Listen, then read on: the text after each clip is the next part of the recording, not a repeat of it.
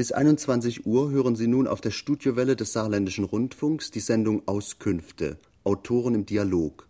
Heute mit Felicitas Frischmuth. Gesprächspartner und Redakteur am Mikrofon ist Arnfried Astel. Felicitas Frischmuth, du liest jetzt aus einem neuen Manuskript, das wir vor uns liegen haben. Wie heißt dieses Manuskript? Das heißt permanente Einleitung. Permanente Einleitung deshalb, weil es einfach etwas ist, was nicht fertig werden kann, was vielleicht ähm, hinleiten kann auf etwas, was irgendwann mal fertig wird, was bis jetzt aber einfach als Einleitung so zu verstehen ist. Das also so da ist nicht erst die Einleitung und dann kommen die Gedichte, sondern das ist sozusagen ein Einleitungsverhalten auf längere Zeit. Ja, das äh, ist so von mir gewollt. Das ist ein Arbeitstitel, der sich auch wieder ändern kann, aber um mich selber daran zu halten oder um selber einen Eindruck zu geben von dem, was das eigentlich sein soll, steht dieser Titel. Ich sehe hier auf dem Manuskript auch noch als Überschrift subjektive Stücke, Umgebungstexte, Querverbindung. Das bezieht sich auch auf die ganze Textfolge.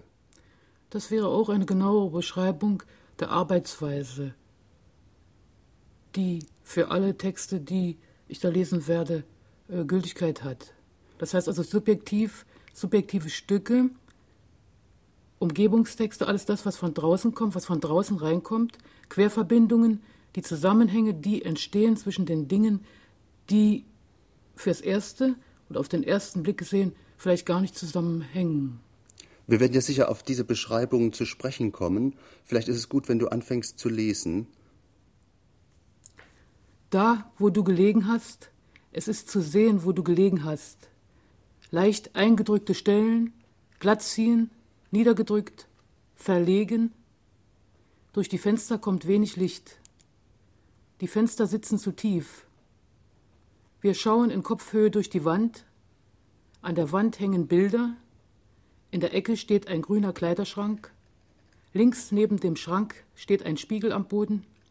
In dem Spiegel spiegeln sich Kleider. In dem Spiegel spiegelt sich der grüne Schrank.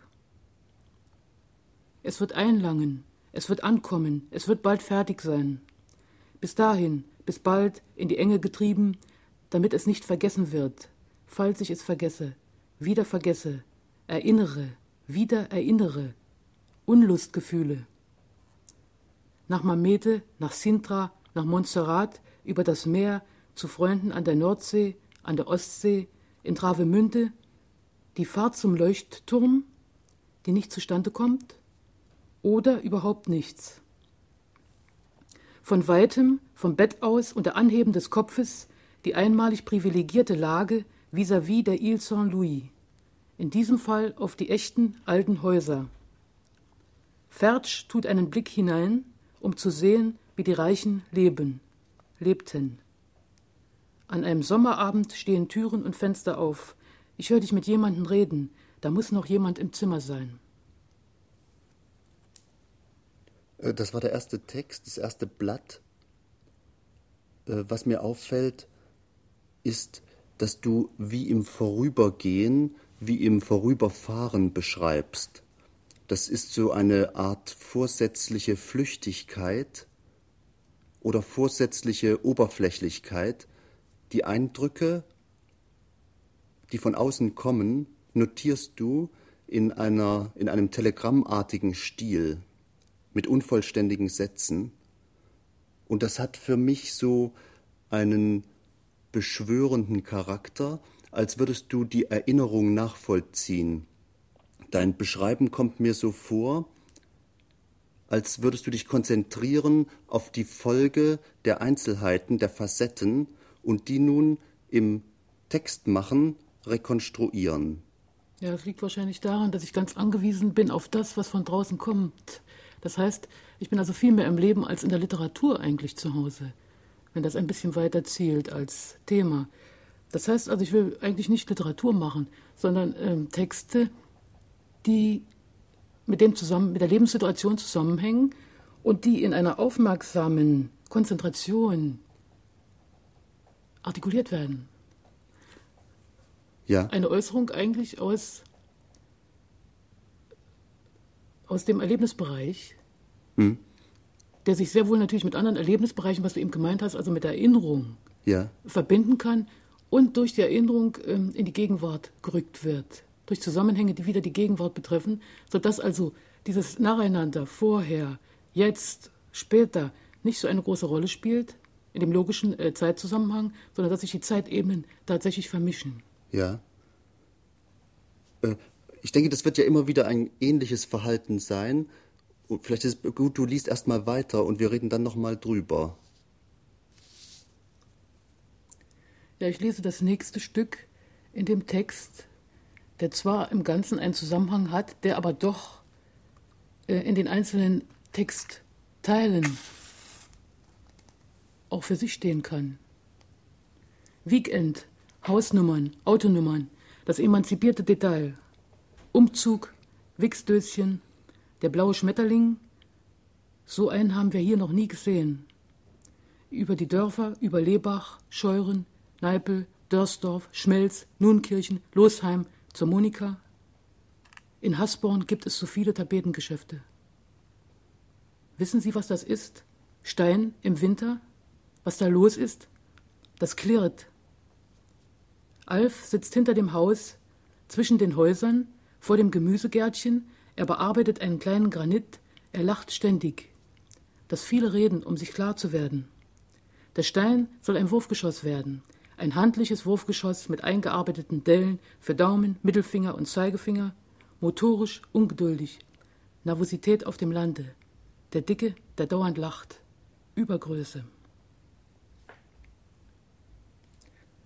Jetzt kommt ein Text, der auch in dem Almanach der saarländischen Autoren stehen wird, der in ein paar Tagen herauskommt. Übungsfeld, Übungsfelder, keine monomanische Sicht, gleichaltrig, Gleichaltrigkeit. Ich sehe hinter der Brille deine Augen nicht. S-Bahnhof, Ostbahnhof, Glassplitter, erst kommt der andere Zug, dann kommt der Zug nach Saarbrücken. Jeder hat eine Erinnerung. Jeder hat seine Erinnerung. Jeder behält was für sich. Wir sind angekommen. Wir sind abgefahren. Wir sind nicht jeden Tag an dieser Stelle, unter diesen Umständen, in diesem Zimmer, in diesem Bett aufgewacht. So aufgewacht. Zum Weiterfahren aufgewacht. Ein Ruhepunkt. Punkt auf der Karte. Auf dem Plan. Ortsplan. Der Standpunkt des Betrachters. Ein dickerer Punkt. Eingerahmt. Vielmals betastet. Ausgewischt. Unkenntlich gemacht. Geworden. Von mir aus hätte die Reise länger dauern können. Hätte der Aufenthalt ausführlicher, hinreißender, nachlässiger, weiter. Ich bin so selten hier. Ich fahre so selten diese Strecke. Der hier erwähnte Ostbahnhof ist der Saarbrücker Ostbahnhof. Das ist der Saarbrücker Ostbahnhof Ja. Am Kieselhumes. am Kieselhumes. Äh, es fällt ja auf, immer wieder kommen diese Orte vor, die saarländischen Orte, zum Beispiel Hasborn und so weiter. Äh, würdest du diese Beschreibung als für zutreffend halten, dass das auch sozusagen als ein literarisches Reiseverhalten ist? Dass eigentlich du wie aus dem Zug heraus beobachtest und schreibst? Oder dass der Erinnerungszug vergleichbar ist mit einem Zug, in dem man fährt, dass das eine Bewegung ist? Es kann natürlich einer sagen, die ist ganz schön herumgekommen, nicht? Die fährt unheimlich viel in der Gegend herum. Das stimmt. Aber es ist eben, glaube ich, nicht nur das ähm, Herumfahren und ähm, Lesen und Hinschreiben. Es ist tatsächlich ein Prozess, der, ähm, der wesentlicher mit diesen Ortsnamen zusammenhängt, weil das Lokalisierungen sind, die sich eigentlich nicht nur auf Äußeres beziehen. Die gehen ja weit, die gehen ins Detail, auch Hausnummern, Autonummern. Die Hausnummern ist ja so die absolute Lokalisierung. Wenn du jemand suchst, das ist die letzte Beschreibung des Platzes, wo er wohnt, sozusagen, die Hausnummer. Ja, was ganz Wichtiges eigentlich. Ja. Äh, äh, nur ich, ich komme deshalb immer wieder auf diesen Vergleich mit der Reise zu sprechen, weil das sozusagen eine Art Trip ist. Ein Bewusstseinsstrom, der mir eigentlich deine Art zu schreiben ziemlich genau beschreibt. Und es ist ja kein zufällig, äh, es ist ja nicht zufällig, dass auch immer wieder Reiseverhalten darin vorkommt. Aber es geht nicht vom Reißen aus. Also meinst du auch, dass diese Vorgänge der Wahrnehmung so einen Zug, so einen Trip-Charakter haben, der gar nicht ganz logisch ist und nicht immer äh, rational festzumachen ist?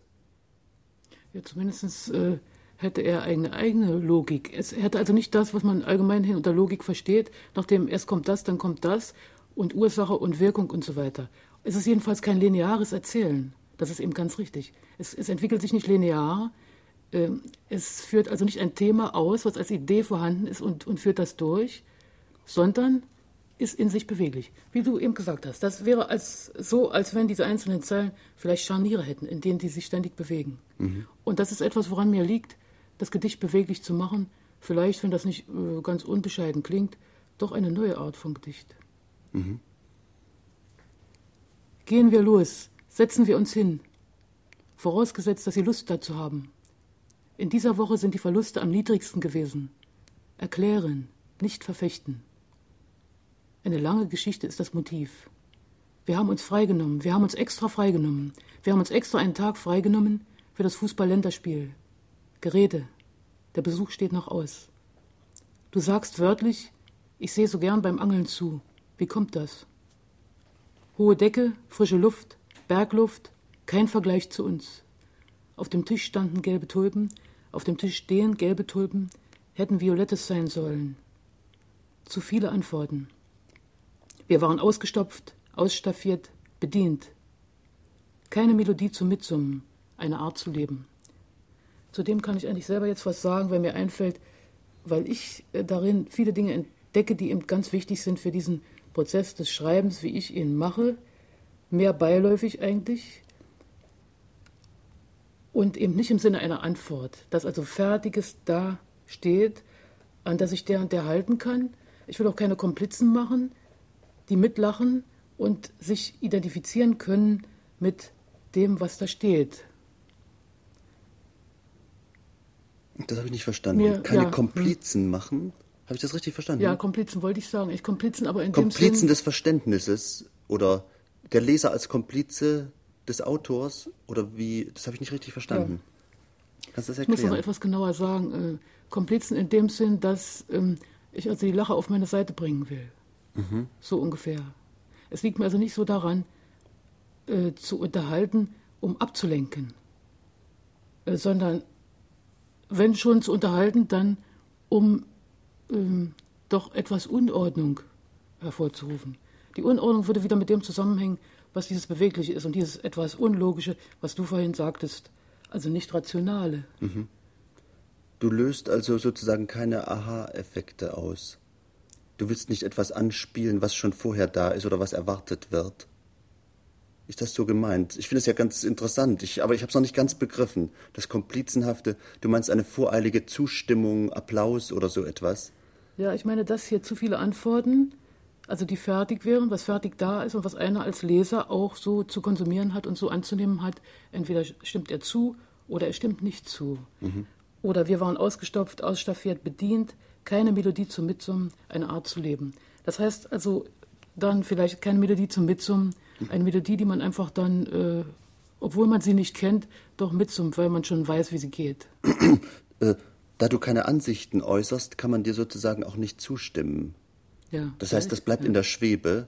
Es sind Einzeleindrücke, Einzelgedanken, aber es sind eigentlich keine Ansichten, die du äußerst. Es hat kein System. Insofern mhm. kannst du gar keine Zustimmung kriegen.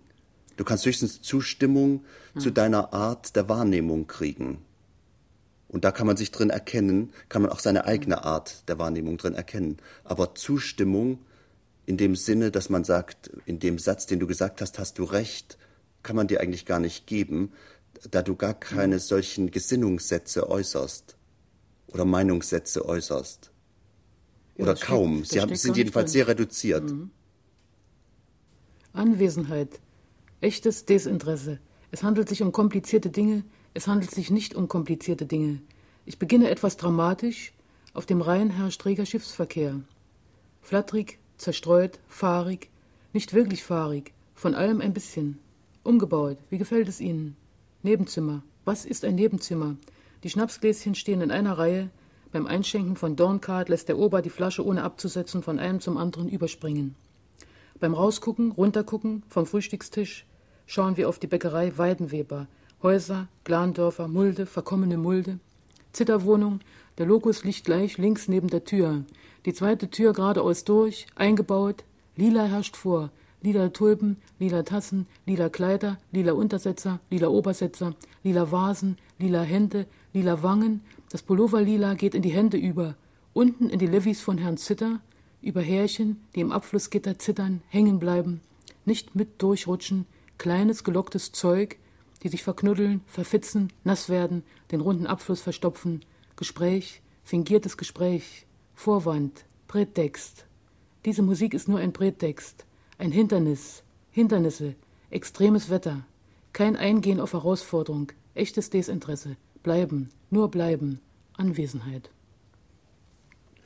Was mir hier aufgefallen ist bei diesem Text, die wieder vorsätzlich hergestellte Ungenauigkeit, aber anscheinend im Interesse genau zu werden. Das heißt, du sagst etwas und verneinst es sofort wieder.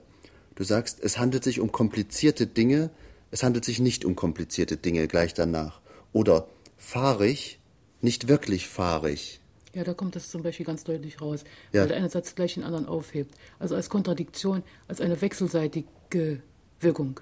Ja. Damit sie durchschaubar wird, gleich hinten dran genannt. Aber interessant im, im Vorgehen ist eben, dass du im Bestreben, Genauigkeit herzustellen, Genauigkeit auflöst.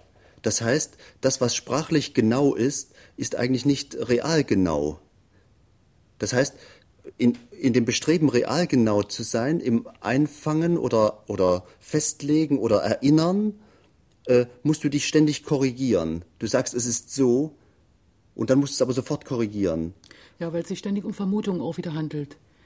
Hm? Weil es eben nicht um Sicherheiten geht. Es geht also nicht um Sicherheiten, es geht eher um Unsicherheiten, es geht auch nicht um Ordnung, es geht eher um Unordnung. Und entsprechend also zu Sprachvorgängen, das zu ähm, artikulieren, ja? fordert eine Schreibweise. Ja, und dann trotzdem ereignen sich aber dann solche Konzentrationen und Ordnungen in dem Text. Zuerst hast du abgetastet, hast etwas behauptet, hast es wieder dementiert, dann kommst du zu diesem Lila, die lila Tulpen, die lila Untersetzer und so weiter. Der Pullover ist auch lila.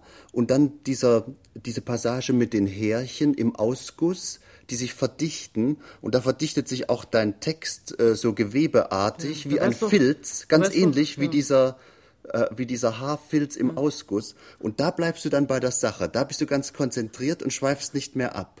Das ist sozusagen etwas Nachweisbares, Reales. Ja, das weiß doch jeder, was das ist eigentlich. Das, Härchen, die sich verfitzen. Genau, das erlebt man jeden Tag. Der nächste Text. Mit dem nächsten Text ähm, hast du mich ja vorgestellt im Programmheft des Rundfunks. Dieser Text das, für Leo. Das ist der Text für Leo. Für Leo Kornbrust. Äh, der hier nicht die Überschrift für Leo hat, der aber eigentlich für Leo äh, gedacht ist. Ich lese den hier nochmal vor. Zum Erinnern, zum Gedenken keine Verlegenheitslösungen. Nicht zerstören. Keinen Parkplatz daraus machen. Keinen Prüfstand für Autos. Verwackelte Schrift. Kannst du das wieder lesen? Wieder entziffern? Wieder erkennen? Wiedererkennen? Wenn du nicht mehr an diesen Dingen, an diesen Aufmunterungen, an diesen Aufzeichnungen vorbeikommst? Warst im Voraus schon aufgemuntert, bist in guter Stimmung losgefahren, in dieser Stimmung an diesen Dingen vorbeigefahren, hast sie deshalb gesehen? Friedhöfe, Tunnels, Ausblicke aufs Meer, wieder Tunnels, Talüberspannungen, wieder Tunnels. Die Strecke besteht nur aus Tunnels und Brücken. Diesen Text kann man öffentlich lesen. Du hast mir gesagt, der steht nicht in einem Buch, sondern wo steht er? Ja, es gibt eigentlich gar keine Bücher von mir. Und diesen Text kann man noch öffentlicher lesen, als vielleicht noch öffentlicher als ein Buch es sein kann. Und zwar in St. Ingbert vor dem neuen Rathaus auf einer Basaltsäule, die der Leo äh, gemacht hat im letzten Sommer. Und der Leo wollte, hat mich gebeten, dass ähm, ich ihm einen Text mache, den er in den Stein hineinschreiben könnte. Also dieser Text ist eine Inschrift geworden und man kann ihn nachlesen vor dem Rathaus in St. Ingbert. Ja, wenn man dann vorbeigeht, ist es so in Augenhöhe, äh, dass man den Text lesen kann. Und er ist ganz gut sichtbar. Das Betreten der Gleise ist verboten. Ich sehe gar nicht, wohin die ruft. Was macht die mittags auf dem neuen St. Wendler Bahnhof auf Gleis 1 nach Türkes Mühle an einem unangenehmen Frühlingstag, ruft laut hinüber auf jemanden zu, auf unserem Bahnsteig sind fast nur Schüler. Ich kann nicht sehen, wer da ruft. Jedenfalls kein Bahnangestellter, kein Eisenbahner. Eine Frau ruft etwas hinüber. Vergiss die Tasche nicht. Drückt die Klinke herunter, macht die Tür auf. Schwere Haut, dicke Falten, rote Haare, Jetzt sind wir auf dem Weg zu ihr. Weißt du, wie sie ausgesehen hat? Wie sie aussah? Ich überlege mir, wie sie ausgesehen haben könnte. Kannst du dir vorstellen, wie sie ausgesehen hat? Wie sie ausgesehen haben könnte? Es ist höchstens ein halbes Jahr her. Würdest du sie wiedererkennen? Wie sah sie denn aus? Wir werden gleich sehen. Ich kann mich an den Mann erinnern, an das Telefon im Wohnzimmer, an das Bandgerät in der Küche, an den Gemüsegarten, an die Kaninchen, an das Einfamilienhaus, an zwei Kinder. Wie hatte sie die Haare? Der Mann ist bei der Bank. Sie ist nicht zu Hause. Sie ist auf den Supermarkt nach Solgau gefahren. Sie kann natürlich Auto fahren. Schönstraße, Amalienstraße, Bundenbacher Weg, drei Friedhöfe, Tante Martha, Tante Frieda, Inge, das Haus, Erdbestattung, Urnengräber, Kupferengel, die könnten zusammenstehen. Was ist mit dem Haus? Danke, eine herrliche Nacht.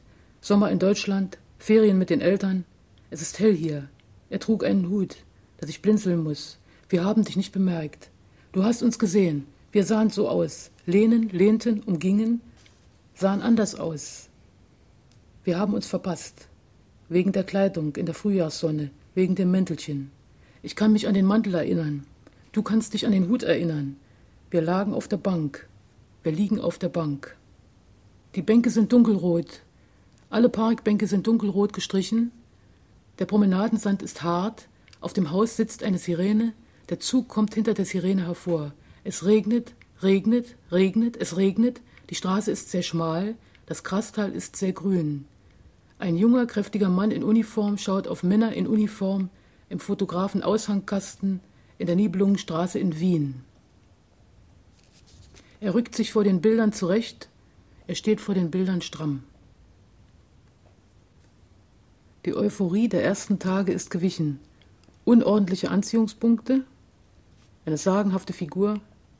Sagenhafte Figur ist übrigens ein Titel von Albert Paris Gütersloh, ein Roman aus dem Expressionismus.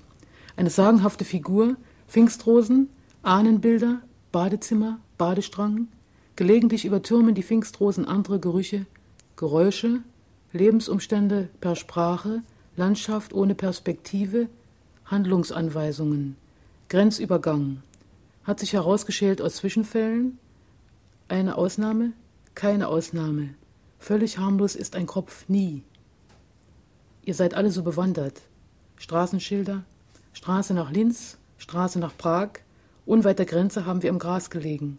Von Horn aus entdecken wir ein rotes Dach im Grünen. Als wir in das Prunkzimmer von Schloss Breiteneich bei Horn im Waldviertel in Österreich, wo die Vorfahren von Hitler eigentlich zu Hause sind, einziehen sollten, waren wir so besoffen, dass ich nur noch den starken Geruch der rosa-weißen Pfingstrosen wahrnehmen konnte, die in zwei gleich hohen antiken Vasen rechts und links auf der antiken Kommode zum Empfang aufgestellt waren. Dieser Eindruck hielt die ganze Zeit an und noch vor, als die Pfingstrosen längst verwelkt waren auch nicht mehr durch neue ersetzt werden konnten, weil es schon zu spät im Jahr war. Diese Pfingstrosen halten genau genommen bis heute. Sie erneuern sich bei einem Blick auf den Garten der Frau Tomme in Baltersweiler oder die Vorgärten in Alsfassen. Das Bett im Prunkzimmer war blau bezogen. Alle Zimmer im Schloss sind Durchgangszimmer. Wir haben prächtig aufgebahrt da gelegen. Äh, da ist ein wichtiger Satz der, der, über den ich eigentlich lachen muss, so zutreffend ist, er, diese Pfingstrosen, von denen du da gesprochen hast, halten genau genommen bis heute.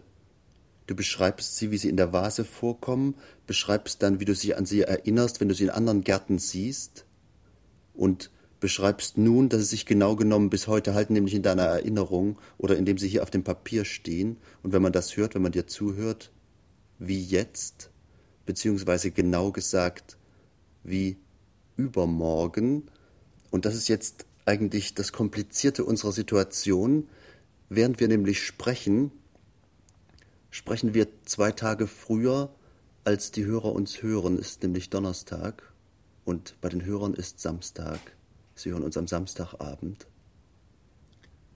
Und es ist eine ähnliche Situation wie die Situation in der Erinnerung und die Vergegenwärtigung. Es ist eine Verschiebung. Der Strom ist eigentlich vorbei, aber er kommt wieder und er ist wieder zu evozieren. Ja, das ist etwas, was mich überhaupt stört. Und ich wollte schon darüber reden. Ich wollte das am Anfang schon sagen, dass natürlich diese Texte, wie sie hier feststehen, einfach zu fest, zu fixiert sind, ähm, zu fertig sind. Eigentlich schon wieder auch zu fertig sind. Obwohl, obwohl sie eigentlich die unfertigsten Texte sind, die man sich auch wieder vorstellen kann. Ja, aber sie sind andererseits eben schon wieder so fertig, weil sie da stehen und weil das auch mit, der, mit, dem, mit dem Zeitablauf zusammenhängt, von dem du eben gerade gesagt hast, dass das also nicht in Präsenz übergeht. Dass jetzt also die Hörer hier wären. Und das ist, was mir zum Beispiel sehr fehlt auch. Mir fehlt einfach der Atem der Hörer auch. Mir fehlt dieses direkte Vis-à-vis. Das ist eine andere Situation, als wenn man vor einem Publikum liest, das Zwischenrufe machen kann, ja. das Fragen direkt stellen kann. Das heißt, wir machen eine vorbereitete Sendung, die zwei Tage vorher produziert wird. Äh, was mir hier noch in diesem Text aufgefallen ist, ich will das nur einfach wieder erwähnen, so wie du es auch erwähnst, unordentliche Anziehungspunkte, Lebensumstände per Sprache, dann so völlig überraschende Sätze wie dieser völlig harmlos ist ein Kropf nie. Es war vorher nicht die Rede von einem Kropf und später in dem Gedicht auch nicht. Und trotzdem kommt plötzlich so ein beängstigender Knoten in dem Gedicht, der ähnlich beängstigend ist wie auch wirklich ein Kropf oder ein Geschwür oder ein Krebs. Du findest es also an dieser Stelle nicht unmöglich oder nicht ganz unmotiviert. In deinen oder? Gedichten ist eigentlich nie etwas unmöglich oder nicht motiviert. Es ist interessant, es verdichtet sich, so wie sich auch etwas verdichtet und behauptet in der Erinnerung gegen andere nicht so wichtige Erinnerungen. Es kommt als Gegenstand hoch, so wie auch dieses rote Dach im Grünen hochkommt in diesem Gedicht und dann dasteht und vorstellbar ist. Wenn ich dich ja recht verstehe und wenn ich auch ähm, das verstehe, was, worauf du arbeitest mit deiner Arbeit, also wo du hinarbeitest, was, was dir wichtig ist, dann wäre es ja das Artikulieren, dass einer sich artikuliert, dass er laut denkt. Ja. Und dass ähm, dieses sich artikulieren tatsächlich eine Hilfe sein kann. Ja, nur äh, unter Denken versteht man konventionell meist was anderes. Ich würde gar nicht sagen, dass du laut denkst, sondern dass du sozusagen laut wahrnimmst oder laut erinnerst. Und dass du sozusagen im Denken ein, ein starkes Understatement übst. Das heißt, du stellst dich fast so, als würdest du nicht denken. Ich sehe das als ein, als ein auffälliges Understatement in deinen Texten, dass du eigentlich nicht laut denkst, wie gesagt, sondern laut erinnerst, laut wahrnimmst. Oder beziehungsweise leise, denn es ist ja als Text geschrieben und nur wenn du ihn vorliest, wird er laut. Das liegt aber sicher daran, dass wir gewöhnt sind, Denken als eine ganz feste, statische Kategorie zu begreifen. Obwohl mit dem Denken schon Bewegung gemacht wird. Ich nehme an, dass das mehr daran liegt, dass wir eine sehr äh, konservative Vorstellung von Denken haben, vielleicht. Ja, in dem logischen Käfig. Hm. Was also logisch ist, was der Syntax entspricht, das heißt dem Satzaufbau mit Begründungen, weil, deshalb und darum, obwohl, zwar und so weiter. Das heißt, diese dialektischen, sprachlich vorgegebenen Partikel, die bestimmen sozusagen auch unser Denken und insofern ist auch unser Denken in einem Käfig. Wir nennen das zwar logisch, aber das ist nicht eigentlich die Logik der Realität. Das ist ein System, das wir daraus gemacht haben. Und insofern ist es gut, auch dieses System aufzubrechen. Das ist vielleicht auch eine Funktion von Dichtung. Ja. Ich hoffe, dass das äh, auch Texte machen können, dass Texte dazu beitragen können, das aufzubrechen, wie du sagst sodass also jemand, der auch sonst nicht schreibt, vielleicht auch so zum Schreiben kommt. Einfach über dieses Bedürfnis, über eine Notwendigkeit, ein Bedürfnis, sich zu äußern, sich zu artikulieren. Und dieses Bedürfnis kann so stark werden, dass es wirklich abseits von dem geht, dass man das einer Literatur machen will. Also wie ich zum Beispiel jetzt mir nicht vornehme, Literatur zu machen und einen Beruf zu ergreifen, nämlich den Literatur zu machen. Sondern dass das sich vielmehr auf ähm, Lebensumstände beziehen kann, die Lebensumstände per Sprache eben, die jedem zustoßen können oder die jedenfalls jeder, wenn er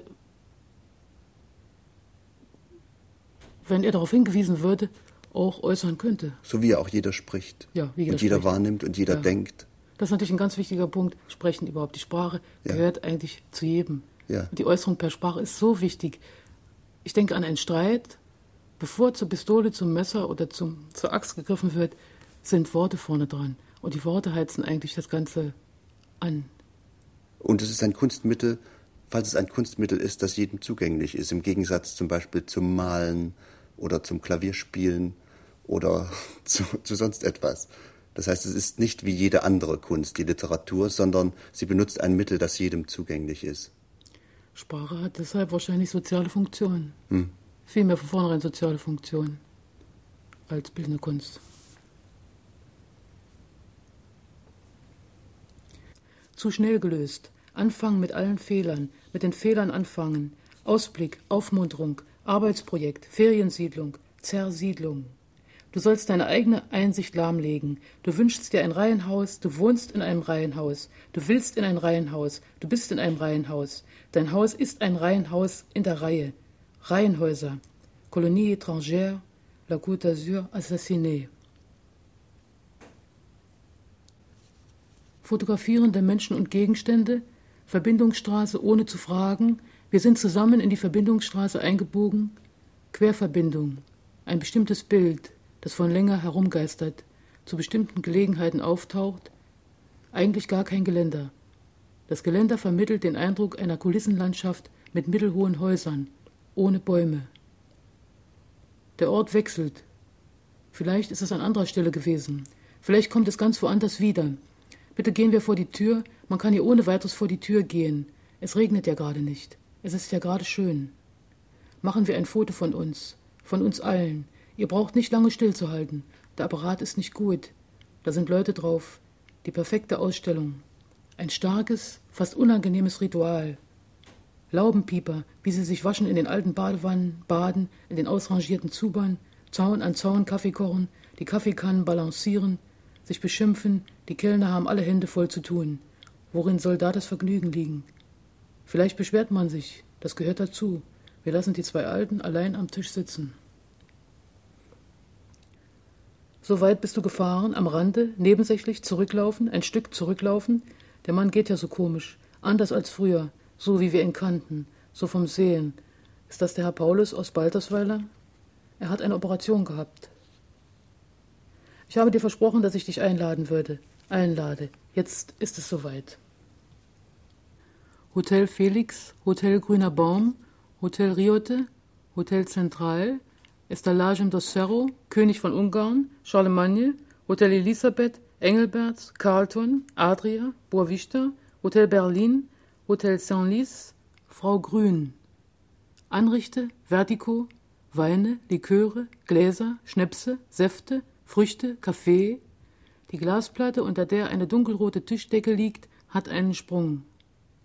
Ein Haus auf der Reise, am Ende des Ortes überraschend ein Haus mit vielen Räumen und Gängen, Läden aus Holz, beim Öffnen der Fenster in die Platanen hinein, Vergleich mit einem anderen Fenster. Schon im Gebirge, halbwegs in den Bergen, das stellt sich erst später heraus, auf einer verwitterten Spur, die Zimmer sind sehr hoch, die Dielen sind flach getreten, der Servierschrank ist aus Holz, die Theke ist aus Holz, ein Mann bedient hin und her. Es wird sicher teuer sein.